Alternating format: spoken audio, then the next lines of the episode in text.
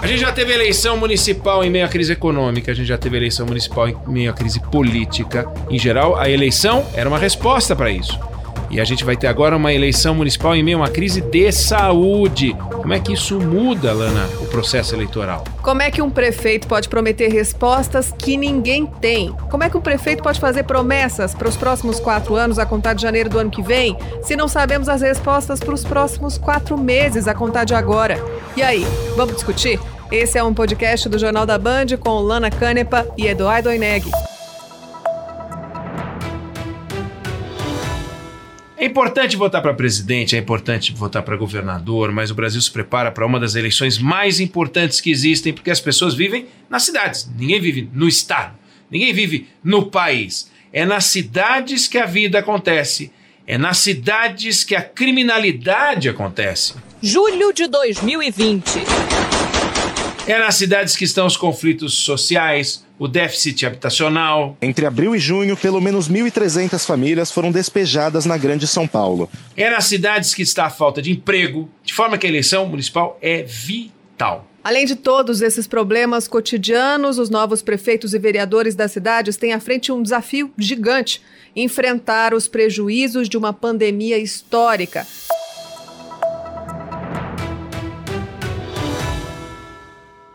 E para conversar sobre esse cenário, recebemos agora o cientista político Paulo Kramer, professor licenciado do Instituto de Ciência Política da Universidade de Brasília. Professor, datas diferentes, agendas diferentes, o que esperar dessas mudanças todos, desse clima novo sobre o eleitor?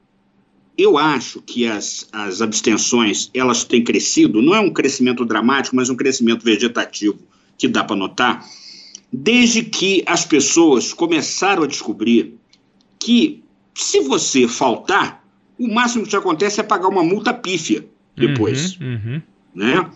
E, e, com, e, digamos assim, não digo nem desinteresse geral pela política, as pessoas estão muito interessadas é, na política, mas, ao mesmo tempo, estão repudiando violentamente a classe política em geral. Agora, na tua avaliação, essa é uma eleição de mudança ou é uma eleição de ficância, né? Porque a gente tem as eleições, elas ganham uma cara, né? Hora de mudar, hora de manter. No caso das eleições municipais, dá para falar que a gente vai ter uma tendência a votar em oposição ou há um fortalecimento Olha, da situação?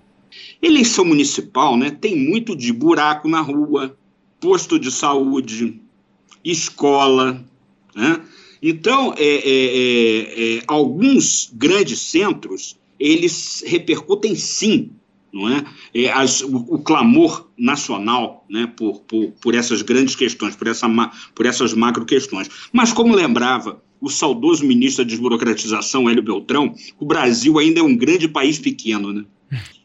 E a possibilidade de unificar as eleições gerais com as municipais, você acha que também teria que ter sido discutida nesse momento? Olha, é, eu, acho, eu acho que se perdeu sim uma oportunidade porque veja só uma coisa, é, ainda em novembro esse país não vai estar tá normal, sabe? É, você, é, como eles fizeram, né? Transferir por um mês a eleição de outubro para novembro, né? Não vai mudar em nada o cenário, né? Que nós temos aí de pandemia ainda, se eu estou procurando, né? Uma luz no fim do túnel da pandemia, etc. E, e isso daria, inclusive, uma folga de caixa grande para o governo, para a União, para ajudar no combate à Covid. Agora, como vocês sabem, as burocracias, né, elas lutam muito pelo seu quinhão no orçamento.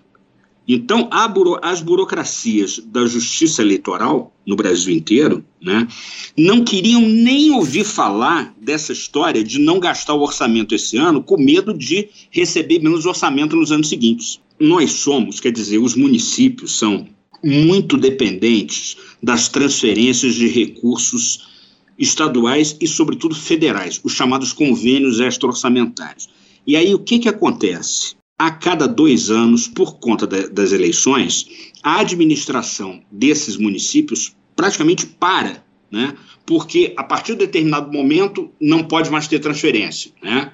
E de, e de, programas que as pessoas tinham expectativa de que começassem a continuassem são descontinuados. A gente tem uma questão que eu queria é, explorar, é, para explicar para a gente. A gente tem município demais no Brasil, fatiamento uhum. demais de cidade, Câmara dos Vereadores demais, vereador demais. Está escrito na Constituição é, que um município de um determinado tamanho pode ter até nove.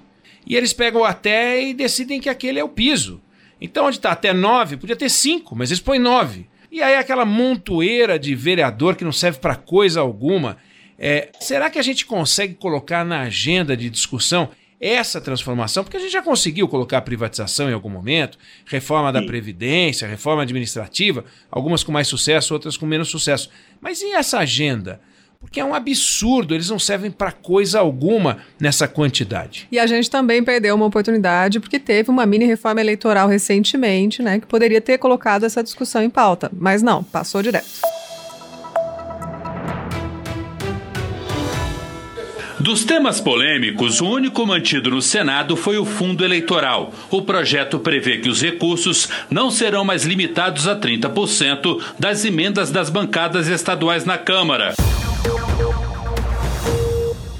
É, essa, essa mini reforma, ela, ela, eu acho que a grande contribuição dela foi acabar com as coligações uhum. proporcionais, né? Porque essa, isso realmente é um absurdo. Essas coligações, elas se formam e elas acabam no, no momento mesmo em que as urnas são abertas para a contagem dos votos. Sim. Né? Então, quer dizer, não tem compromisso ideológico, programático, não tem absolutamente nada. Bom, então isso aí a gente superou. Só que, veja, para qualquer mudança, para qualquer reforma, a gente precisa de liderança. É, no Brasil, se a gente quiser fazer um voto distrital, e eu acho que o voto distrital puro nunca vai pegar aqui, na melhor das hipóteses, teremos o voto distrital misto, como na Alemanha, né?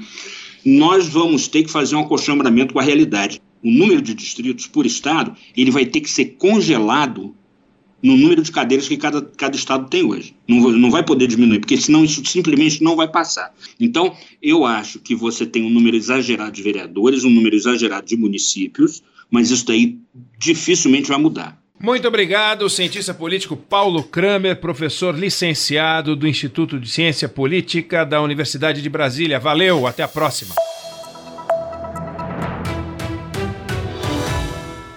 Ainda estamos no comecinho da corrida eleitoral, há pouco mais de dois meses e meio do primeiro turno. Algumas pesquisas de intenção de voto dão sinais do clima no ambiente eleitoral. E a forma como os prefeitos estão reagindo à pandemia pode ser decisiva nestas eleições. Bom, para discutir o humor do eleitorado e como isso pode impactar a corrida eleitoral desse ano, conversamos agora com o publicitário Fábio Veiga, que tem experiência com marketing político. Fábio, obrigado por atender a gente. Deixa eu começar com o seguinte: o eleitor não pode sair para ir para a escola, tem que marcar hora para ir na academia, e aí ele tem que votar, é obrigatório votar. Como é que isso afeta o humor, a vontade dele de prestar atenção no que dizem os candidatos? Sem dúvida nenhuma, essa é uma das decisões mais absurdas que eu vi nos últimos tempos. É manter uma eleição né, numa pandemia, principalmente uma eleição municipal, é algo que não faz nenhum sentido para a população e as pesquisas já estão mostrando isso. É uma decisão puramente corporativa, tudo está sendo adiado, Réveillon, Carnaval, etc., viagens, a vida está em suspenso, e eles obrigarem a população a ir votar é uma coisa sem sentido nenhum. É, Fábio, eu queria que você falasse um pouquinho sobre o que muda no jogo político. É, a campanha vai ser completamente diferente, imagino, sem corpo a corpo. O que, que eles vão ter que fazer para convencer o eleitor esse ano? Bom, primeiro é, é interessante a gente separar eleição municipal, prefeito, eleição é, estadual, governador e eleição presidencial. Por quê? É, presidente, o voto é muito motivado por ideologia, ainda mais nos tempos de hoje, e principalmente o resultado da economia. Se a vida está boa, se a vida está melhor, se as pessoas estão com emprego, consumindo mais. Governador, sinceramente, as pessoas sabem muito pouco o que faz. É, mas prefeito, todo mundo tem plena consciência se o prefeito está indo bem, está indo mal, e o julgamento é imediato, tá certo? Ele vem na sua rua, no seu bairro, etc. Essa eleição, ela é muito diferente e absolutamente imprevisível por conta da pandemia, mas há vários elementos que estão sendo levados em conta nesse momento. Por exemplo, uh, candidatos à reeleição. Via de regra, a maioria das pesquisas têm mostrado que quem é prefeito nesse momento da pandemia cresceu a sua aprovação. Por quê? Porque é uma exposição muito grande, antes de mais nada, e, e as pessoas estão acompanhando os, pre, os prefeitos, as lives, etc., do dia a dia, e principalmente por conta da queda do poder aquisitivo, que faz com que muita gente tire os seus filhos do colégio particular, que as pessoas uh, cancelem seus planos de saúde. Então, como é no município que a vida acontece, é ali que está a creche, é ali que está a escola primária, ali que está o posto de saúde, as pessoas vão prestar muito mais atenção nesse momento, nessas coisas práticas, é, pragmáticas da vida de, da, na vida delas. Então, eu acho que esse voto para prefeito nessa eleição vai ser um voto muito mais pragmático do que nas eleições passadas. Agora, para um candidato de oposição, por exemplo, que tem que ficar fazendo críticas à gestão, é, é fácil é, normalmente bater, porque as prefeituras têm um monte de problema. Num momento como esse, fica mais difícil falar da prefeitura, porque todos os assuntos se concentram em pandemia, abertura de comércio, fechamento de comércio. É, fica mais difícil a vida do opositor? Dificílimo, Eduardo.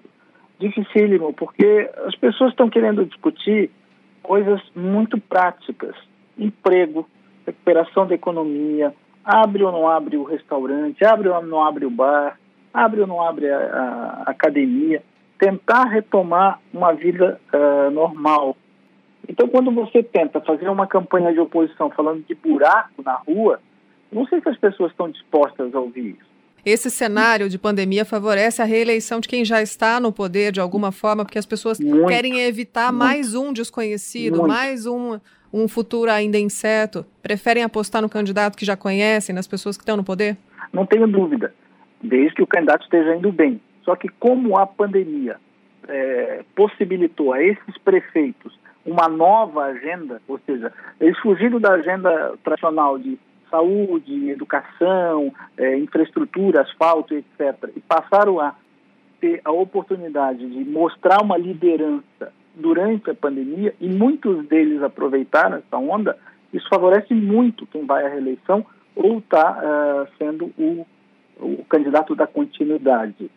É, nós temos feito muitas pesquisas as, em vários municípios e as pesquisas têm mostrado exatamente isso, que a maioria dos prefeitos está é, saindo bem. Como que os candidatos devem se comportar para ganhar votos pela internet num ambiente já tão contaminado pelas fake news, por exemplo?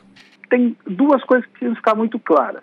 A primeira delas são as bases orgânicas, as redes orgânicas. Aqueles uh, seguidores que por uma razão ou outra, seja ideológica, seja de uma identificação muito pessoal, seguem determinado candidato.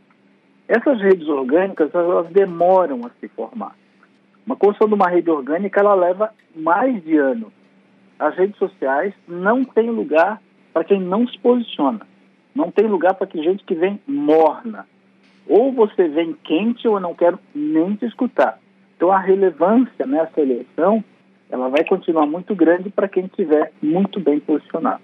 Então, eu acho que as redes sociais e principalmente é, o, os veículos de comunicação, vamos chamar assim, tradicionais, que têm a grande responsabilidade com seus espectadores, com seus leitores, são a principal fonte e tem que continuar sendo a principal fonte de informação desses eleitores.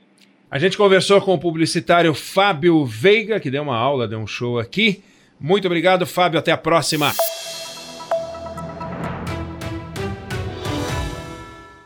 E a Band deu a largada à cobertura eleitoral desse ano, lançou o Band Eleições 2020, que estreou discutindo o cenário das eleições municipais.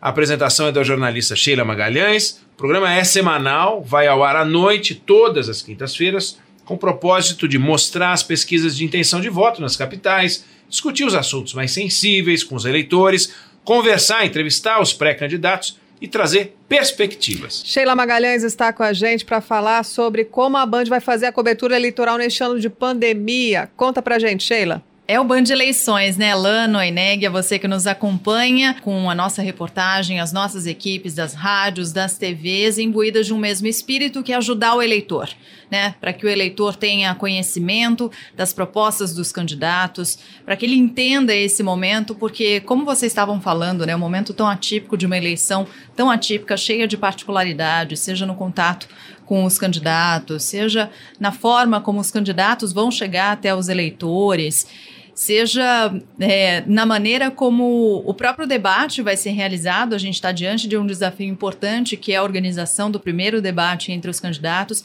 Então, mas a ideia central é que as pessoas possam é, não se afastar da política, porque acho que a gente viveu por muito tempo, assim, é, com uma população, por muitas vezes, é, apolítica ou com aversão à política, e de tempos para cá, ainda que muitas vezes de maneira é, movida muito, muito pelo ódio, pela polarização, mas as pessoas mais envolvidas com a política, não necessariamente gostando, mas pelo menos mais envolvidas com a política, pelo menos nesse sentido, querendo entender mais ou querendo saber mais. Para isso a gente cumpre um papel, né? Que é o de informar, de trazer é, as propostas e as ideias dos candidatos para que as pessoas possam fazer as suas comparações, comparar ideias, comparar projetos e fazer a escolha pelo menos mais consciente, né? Sheila, vocês já entrevistaram alguns candidatos e você, embora muito jovem, tem uma experiência com eleição, com assuntos municipais. Você sentiu alguma diferença na forma como eles estão falando, o teor das, das entrevistas? Está apresentando um novo jeito de falar? Eles estão preocupados? Eles estão agindo de uma forma diferente? Eles estão reagindo a esse momento pandêmico, não? Uh, na pauta, sim, não necessariamente na forma. O que seria na pauta, sim? As preocupações com determinados assuntos que talvez não fossem uma prioridade em outros tempos, nesse momento estão sendo encaradas como prioridade, o que é bom. Educação e saúde.